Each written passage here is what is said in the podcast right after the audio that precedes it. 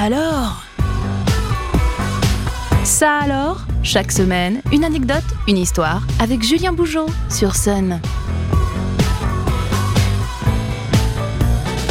Salut à toutes, salut à tous, je suis heureux de vous retrouver comme chaque lundi sur Sun pour ça alors.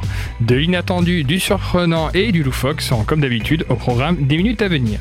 Ça alors, saison 3, épisode 92, c'est parti. Alors que la 24e Olympiade d'hiver vient de se refermer à Pékin, l'occasion est toute trouvée de faire un point tout à fait subjectif et anecdotique, comme vous en avez l'habitude avec ça alors, sur ces Jeux Olympiques et ce avant l'ouverture le 4 mars prochain des Jeux Paralympiques. Et avant d'entrer dans le vif du sujet, il faut savoir que 2022 ne verra pas uniquement la tenue des Jeux Olympiques d'hiver à Pékin, puisqu'en juillet prochain auront sans doute lieu les premiers Jeux de Bretagne.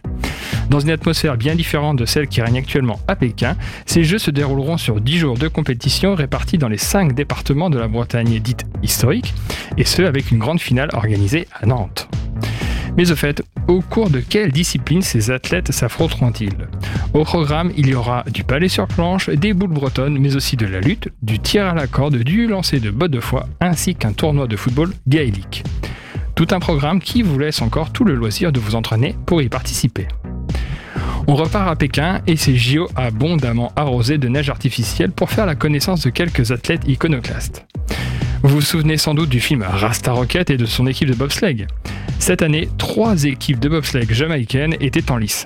En monobob féminin, en bob à 2 masculin et en bob à 4, épreuve reine de la discipline.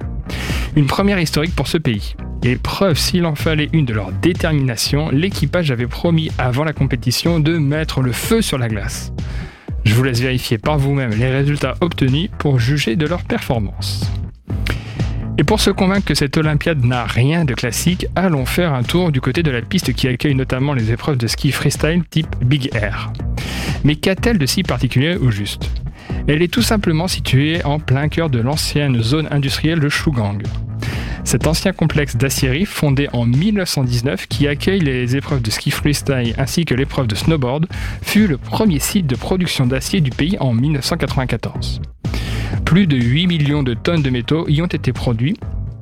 Et pour parfaire ce décor inhabituel, à défaut de montagnes à proximité, quatre tours de refroidissement géantes de l'acierie trônent à quelques mètres du tremplin de l'épreuve. De quoi inscrire à coup sûr ces Jeux Olympiques dans l'histoire, reste à savoir dans laquelle. Cet événement majeur, c'est également l'occasion de mettre euh, la lumière sur des personnalités hors normes.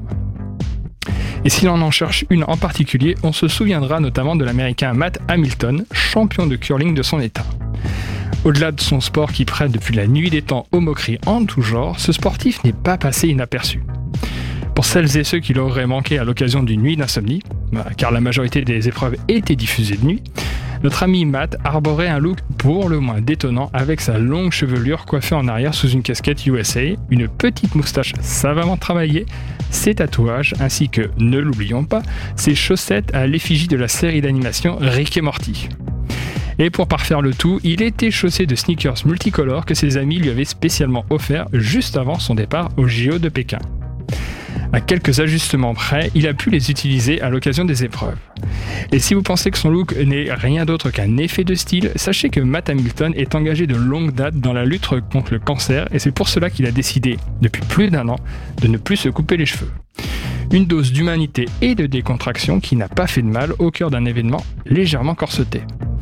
Avant de nous quitter, je vous invite à découvrir le bonus Ça alors, une info insolite bonus, à découvrir en descriptif de l'épisode sur le site et l'application MySun, ainsi que sur toutes les plateformes de podcast. J'espère que ce nouvel épisode de Ça alors aura comblé une curiosité insoupçonnée en vous. Je vous dis à la semaine prochaine sur Sun et tous les jours sur Facebook pour une dose de culture inattendue.